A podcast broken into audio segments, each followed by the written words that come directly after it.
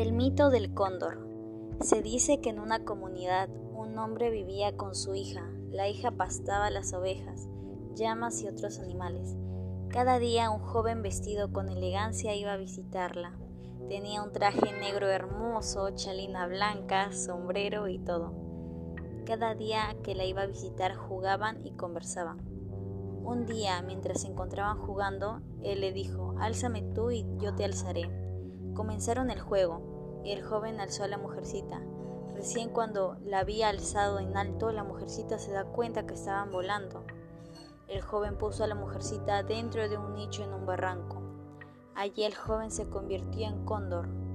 Por un mes, dos meses, el cóndor criaba a la mujercita, le daba toda clase de carne, carne asada, carne cocida.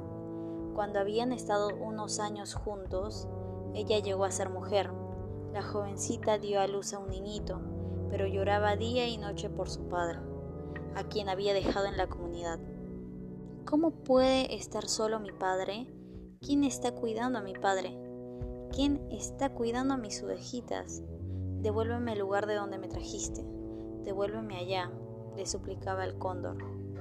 Pero él no, no le hacía caso. Un día un picaflor apareció. La joven le dijo, ay picaflorcito, ¿Quién hay como tú? Tienes alas, yo no tengo ninguna manera de bajar de aquí.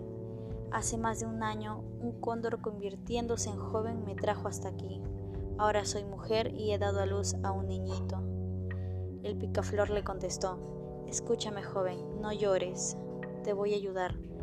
Hoy diré a contarle a tu papá dónde estás y tu papá vendrá a buscarte. La joven le dijo, Escúchame, Conoces, a mi, conoces mi casa, ¿verdad?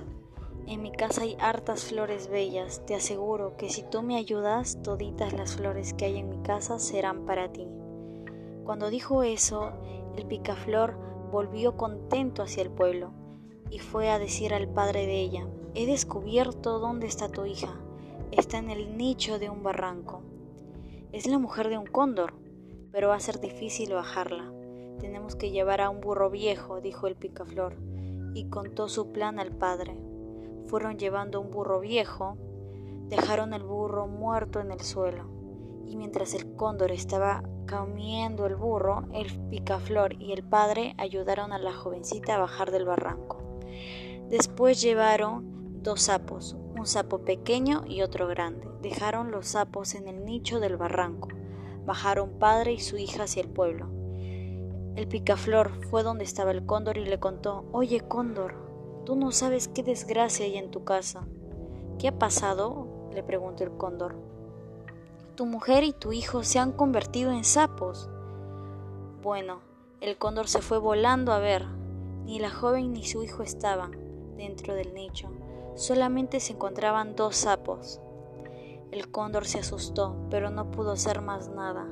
Ahora el picaflorcito está todos los días entre las flores en la casa de la jovencita, mientras ella y su hijo y su padre viven felices en la comunidad.